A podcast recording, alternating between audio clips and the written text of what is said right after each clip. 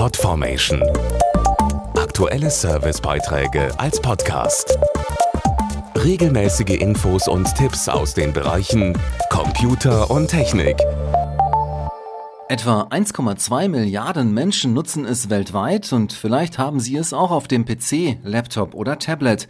Microsoft Office. Falls es sich dabei um Office 2007 handelt, wird dessen Support in weniger als 100 Tagen eingestellt. Was das bedeutet und was zu tun ist, erfahren Sie jetzt. Am 10. Oktober endet der Support für Microsoft Office 2007. Wer Word, Excel, Outlook und Co. weiter sicher, flexibel und auch mobil nutzen möchte, sollte handeln, empfiehlt Martin Arnold, Manager für Office 365 bei Microsoft Deutschland. Da es ab Oktober keine Patches und Sicherheitsupdates mehr gibt, sind Hackern dann Tür und Tor geöffnet.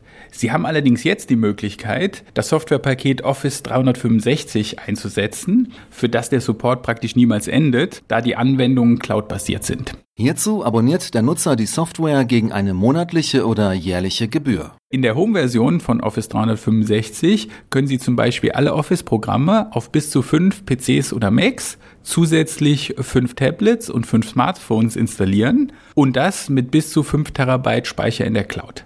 Weiterer Vorteil, alle Anwendungen werden automatisch aktualisiert, sind zukunftssicher und immer auf dem neuesten Stand. Mehr Infos auf office.com. Podformation.de Aktuelle Servicebeiträge als Podcast.